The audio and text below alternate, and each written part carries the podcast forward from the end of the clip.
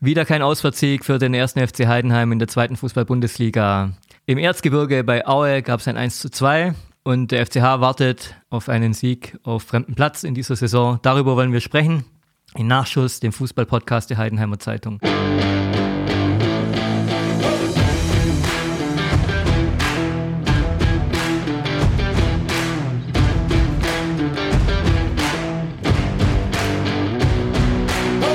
Mein Name ist Marc Hosiner und mit mir am Mikrofon ist Thomas Jenscher, der Kollege aus der Sportredaktion. Hallo Thomas.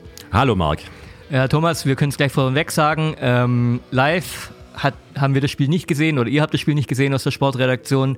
Ihr seid nicht hingefahren. Kannst du mir vielleicht erklären, warum es blieb beim Fernseher? Die Zeiten sind schwierig, lieber Marc. Äh, wir wissen alle, ähm, im Erzgebirge, in diesem Kreis war eine besondere hohe äh, Indizenzzahl, was die Corona-Pandemie angeht und deswegen haben wir aus Sicherheitsgründen darauf verzichtet. Okay, aber das Ergebnis bleibt dennoch und das Spiel äh, bleibt auch am Fernseher dasselbe. Wie äh, ist denn dein Eindruck vom Spiel?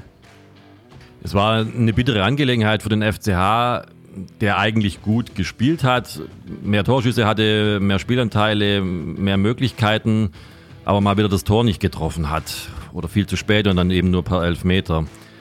Aber das ist eine alte Fußballweisheit. Äh, Wer das Tor nicht trifft, hm. der kann halt auch nicht gewinnen. Es waren vor allem in der ersten Halbzeit, da waren ja, Chancen da ohne Ende mal wieder wie in den Spielen zuvor, muss man sagen. Das scheint das große Manko zu sein dieser Mannschaft in, den, in diesen bisherigen vier Spielen. Dass sie sich gut äh, nach vorne bewegen, dass sie gut umschalten, dass sie die Chancen gut rausspielen, aber vor dem Tor klappt es einfach viel zu selten. Da müsste viel mehr kommen. Glaubst du, ist es schon irgendwie im Kopf verankert?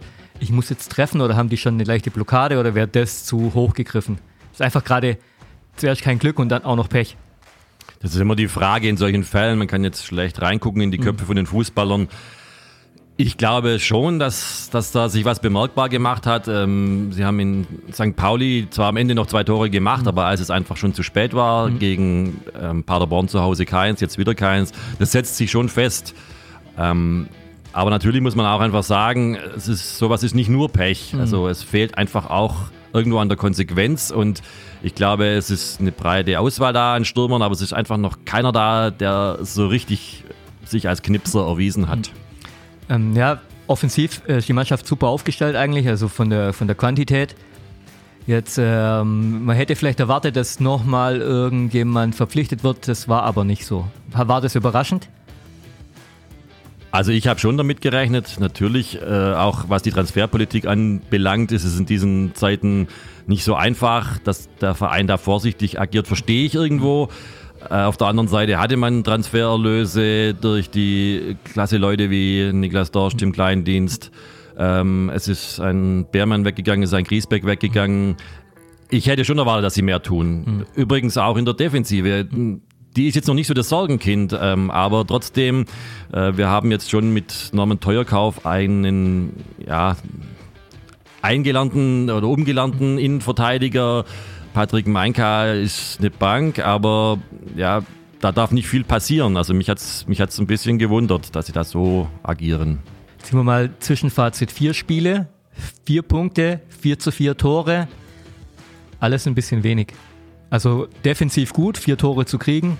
Nicht, nicht schlecht, aber offensiv vier Tore zu wenig, vier Punkte nach vier Spielen, Platz 12, glaube ich, momentan.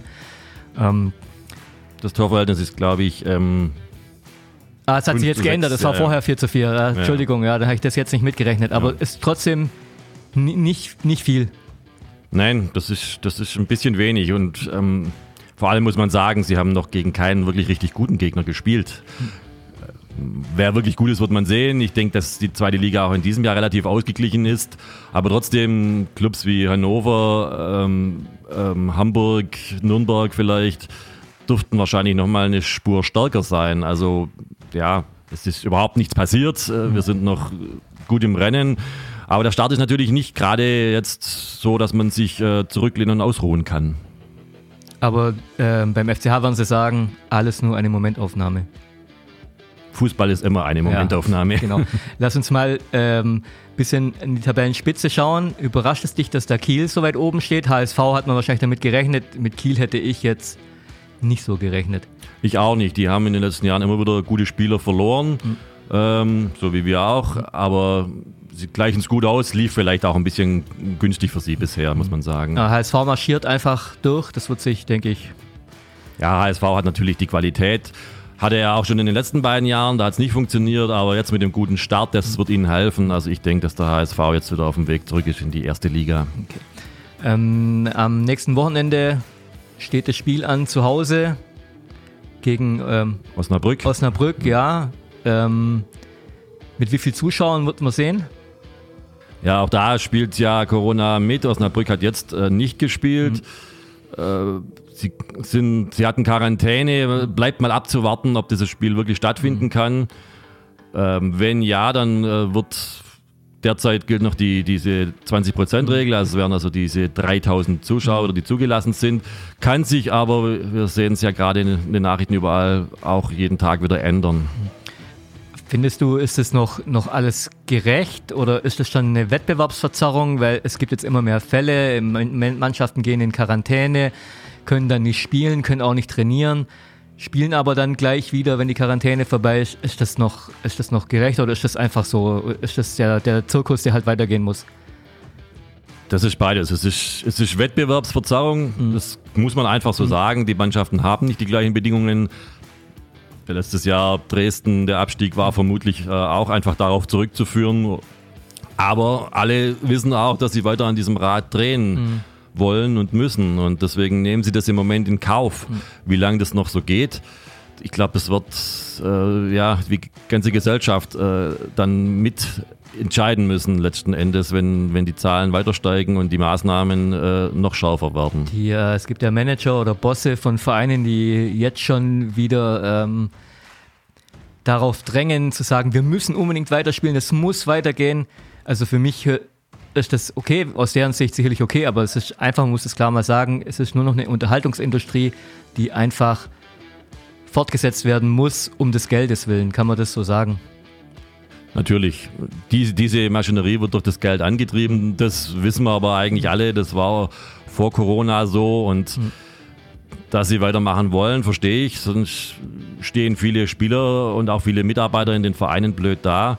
Ähm, dafür habe ich, dafür ich Verständnis. Wir haben diese Industrie ja auch alle mitgetragen und am Laufen gehalten.